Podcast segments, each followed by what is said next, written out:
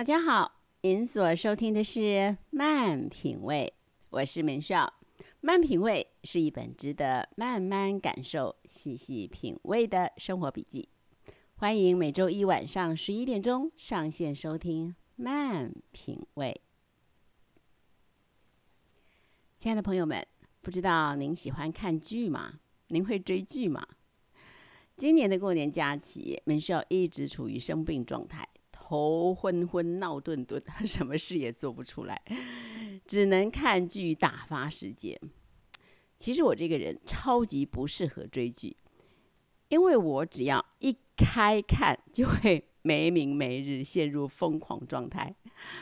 看剧对我来说，实在很难归类于悠悠哉哉的休闲活动，反而很轻易就启动了我的工作模式。好像是一个专案，一件任务，不看则已。既然看了，就一定要努力达标，非尽力完成不可。明明眼睛也酸了，身体也累了，可就是停不下来。一派就算天荒地老，也要把它完成的气概，非常的恐怖。不过呢，认识自己的特质也是好事一桩啊。既然自己是这副德性嘛，就承认它。接受它，然后呢，应应它，处理它。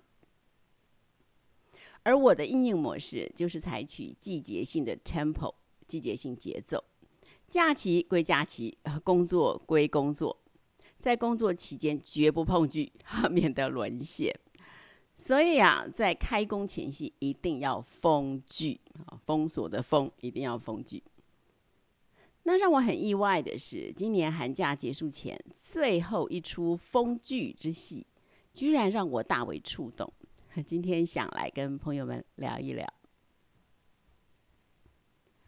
啊，这部电影的剧情哈，它有一个基本假设，就是呃，每一个人的一生是确定的，就像圣经上所说的，上帝呢从一本造出万族的人。住在全地上，并且预先定准他们的年限和所住的疆界。也就是说，每个人的生命长短是预先定准的，所以每一个人都有一个生命的时钟码表，从一生下来就开始倒数计时。只是不到最后的瞬间，没有人知道这个生命码表设定在多少。那这部戏的女主角有一个特异功能，就是她看得到每一个人身上的时钟码表，她看得到每一个人还剩多少年日。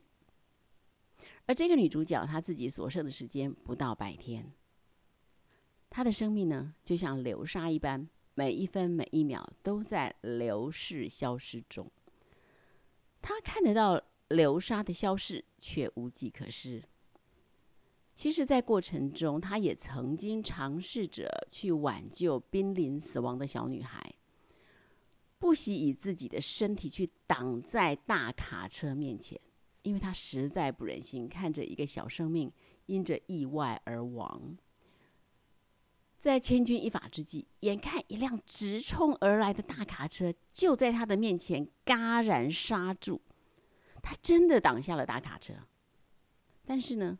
那个小女孩还是因为其他的问题当场猝死在他面前，所以啊，这个女主角很清楚，即使事先知道一个健康硬朗的人寿命将近，还是只能看着事情的发生，什么也做不了。她充分体会到，人的寿命并不是掌握在自己的手中。在一个因缘机会下。他遇见了男主角，而且他发现啊，只要跟这个男主角处于近距离的环境中，他手上的码表就会停住，让他不断流逝的生命停止倒数。有了这个发现之后，那女主角当然想方设法的要去靠近男主角。那原本相看两眼、完全不对眼的两个人，经过种种转折之后。想当然尔的，抽就成为了一对恋人，并且相爱至深，甜蜜愈恒。这女主角还发现啊，进入爱情之后啊，她的时钟不但不再倒数，有的时候甚至还往上增加，让她惊喜莫名啊！真是老天垂怜，不仅遇到了白马王子，还是他的真命天子、救命王子。可是直到有一天，他蓦然发现，当他们在一起的时候，自己的码表固然是慢慢的上升，可是男生的码表却是同步下降。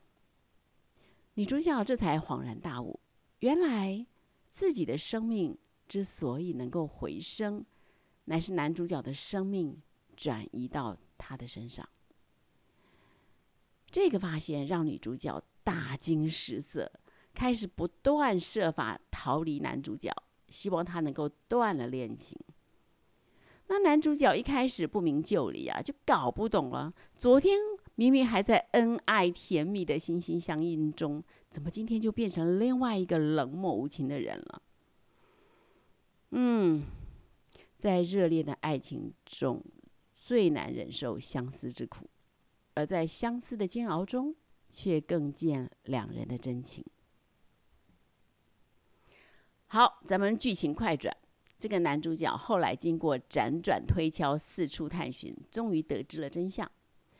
而当女主角知道男生什么都明白了之后，心就更慌了，生怕自己所爱的男人会牺牲自己以身相救，所以就决定躲到一个不知名的乡间小镇。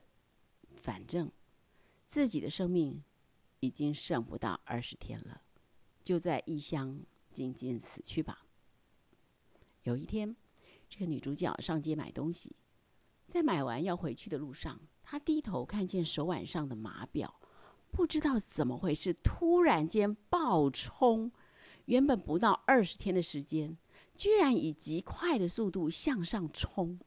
她心头一凛，大惊失色，立刻明白了，一定是男主角找来了。紧张恐惧的情绪在他里面炸开，一边惊慌失措的环顾四周，一边在嘴里喊着：“你别来呀，你别来呀！”果不其然。这个男主角呢，正在马路的对面，正要穿过车阵，越过马路，向着女主角而来。啊，在荧幕上，只见两个并列的码表快速的跳动着，一个向上暴冲，一个向下崩跌。在先前的故事中，每一次码表如果发生变化，都是一分一秒的变化，可是此刻。却变成一百天、一百天的增加，一百天、一百天的减少，让人看了触目惊心。而随着码表的数字不断降低，镜头里的男主角脸色越来越惨淡。当他无视于车水马龙，呼啸而过，定义走向女主角的时候，他们两个人隔着车阵四目对望。这个女主角非常的惊恐，对他喊着说：“你别过来，你别过来，你会死啊！”男主角说：“我说过我不在乎，只要能在你身边，死了也没关系。”眼看着码表的数字即将归零，在倒数不到一分钟的时候，男主角终于跨过了重重障碍。握住了女主角的手，在他们四眼凝望中，时间也冻结了，瞬间即永恒。而当时间几乎走到尽头的刹那间，一辆白色货车冲了过来，两个人应声倒下，头部躺在斜坡里。男主角在最后的几秒钟无语凝视着这个他所深爱的女人，最后，他合上了眼。这一幕我泪如雨下，倒不是因为这个凄美的爱情故事，而是因为我看见了耶稣。信主的人都知道，主耶稣为了拯救我们。道成肉身，死在十字架上。曾几何时，这句话怎么变得好宗教啊？口里说着，心里却毫无波澜，好像在说一句无关痛痒的话，好像在说一件跟我无关的事情。在今天这出戏剧中，我看见了，我看见了主耶稣为我们而死，就像这个男主角，他明知道该死的是我们。可是，他定义要用自己的生命来换回我们的生命。明知道他所做的会让自己断了气、失了生命，会让他把生命移转给我们，让他生命的时间码表全然归零。这一切他都知道，可是他愿意。为什么？没有别的原因，因为他爱我们，他爱你，他爱我。当我看明白了，整个心揪成一团。我想到我自己过往黑暗不堪的生命，想到我曾经的自怜自弃，想到我的冷漠无情，想到我里面充满了骄傲嫉妒。这样一个污秽不堪的人，他居然愿意把他的生命移转给我。我哭了，泪水狂流，痛哭流涕。感谢、感恩、感动，都不足以形容我当下的感受。亲爱的朋友们。本秀说到这儿，也不知道还能再说什么。唯一的感觉就是，人类的语言好有限，好难描绘我心里的感动。嗯，那就让明秀用一个祷告做今天的结束，好吧？亲爱的阿巴父神，亲爱的主耶稣。孩子要谢谢你，谢谢你，让我今天借着小小的一个戏剧，让我看见了你有多爱我们。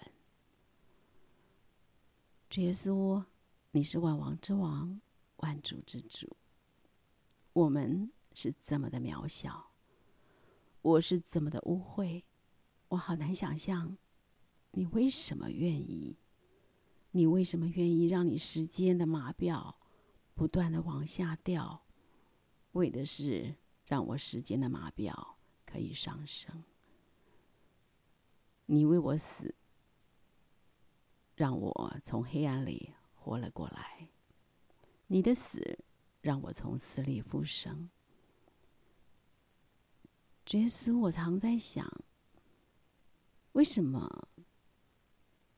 为什么我？看电影都可以很有感，可是你为我死在十字架上，我却好像没有看电影那时候的心理波动，这实在很离谱。可是真的是这样，主啊，为什么会这样？我一直不明白，但我今天好像有一点点懂了，因为你实在太大，我实在太小。你大到一个地步，我无法理解；我小到一个地步，看不见你的大。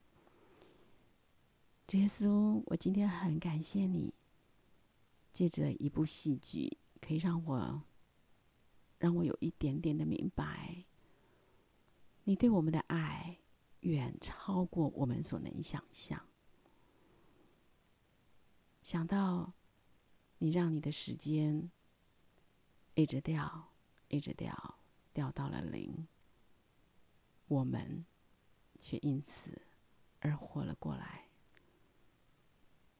耶稣，除了说谢谢你，我不知道要说什么。